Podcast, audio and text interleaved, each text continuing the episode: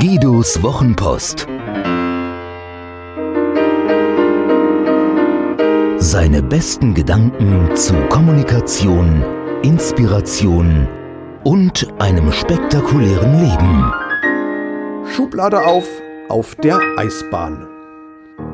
So eine Eisbahn ist ein wundervolles Panoptikum.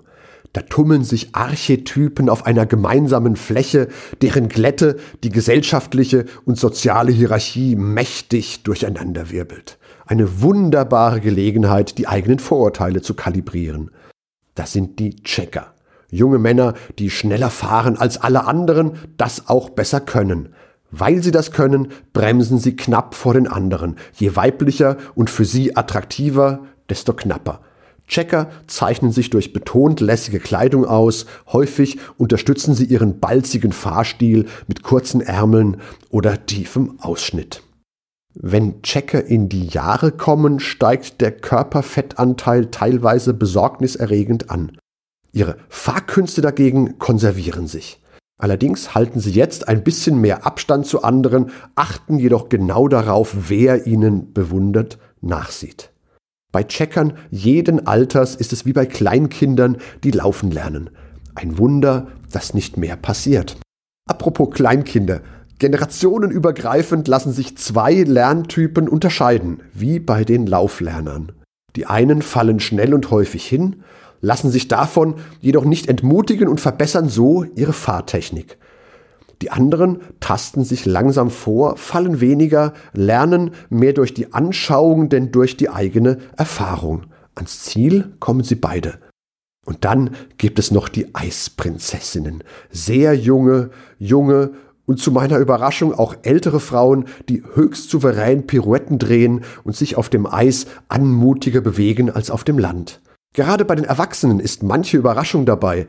Da kreiselt eine Frau, die aussieht, als habe sie gerade den Tisch fürs Kaffeekränzchen gedeckt. Mit Jeans, Bluse und Wolljäckchen darüber ist sie komplett unsportlich gekleidet und setzt sich so deutlich von der Funktionskleidung des Rests der Eiswelt ab. Und doch zieht sie ihre Kreise mit bestechender Anmut. Es gibt auch Eisprinzen, die sind zumeist älter und haben einen Körperfettanteil, von dem reife Checker und ich nur träumen können. Das sieht ziemlich storchig aus, aber ob ihrer Fahrkünste verdienen sie allen Respekt. Im Gegensatz zu den Checkern achten sie nicht auf ihre Außenwirkung, sie genügen sich augenscheinlich selbst und erfreuen sich der gleitenden Leichtigkeit ihres Daseins auf dem Eis. Irgendwie scheinen sie woanders aufgewachsen zu sein, denn Junge Eisprinzen suche ich lange vergeblich. Ob wohl manche Checker im Alter konvertieren, die Eishockeyschuhe gegen jene mit Absatz tauschen?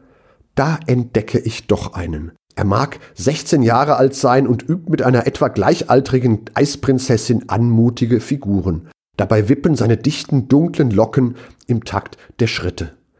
Die anderen, die so aussehen wie er, scheinen zum ersten Mal in ihrem Leben Eis zu sehen, stolpern mit eingeknickten Fußgelenken übers Eis und verlassen die Bande nur, wenn es unbedingt sein muss. So kann man sich täuschen. Ich finde Vorurteile herrlich. Da weiß ich mich an der Seite des wunderbaren Professor Hardy Wagner, Gründer des Gabal Verlages. Der sagte mir einmal in einem Persönlichkeitsseminar weise Worte. Schubladendenken, Herr Augustin, ist eine gute Sache. Sie hilft uns, unser Leben zu strukturieren und zu organisieren. Tun Sie mir nur einen Gefallen dabei. Lassen Sie die Schublade offen. Hat dir diese Geschichte gefallen? Magst du Guidos Wochenpost als Podcast? Das würde mich wahnsinnig freuen und auch stolz machen. Und wenn das so ist, dann würde ich mich noch mehr freuen und es würde mich noch stolzer machen, wenn du mir eine Bewertung gäbest. Gerne fünf Sterne, wenn du es für angemessen hältst. Gerne eine Rezension, ein paar Zeilen dazu, was dir besonders gut gefallen hat und was es vielleicht für dich bedeutet hat. Das Schöne ist, mit guten Rezensionen steigt die Reichweite und dann kommen noch mehr Menschen in den Genuss von Guidos Wochenpost als Podcast. Das wäre doch toll, oder?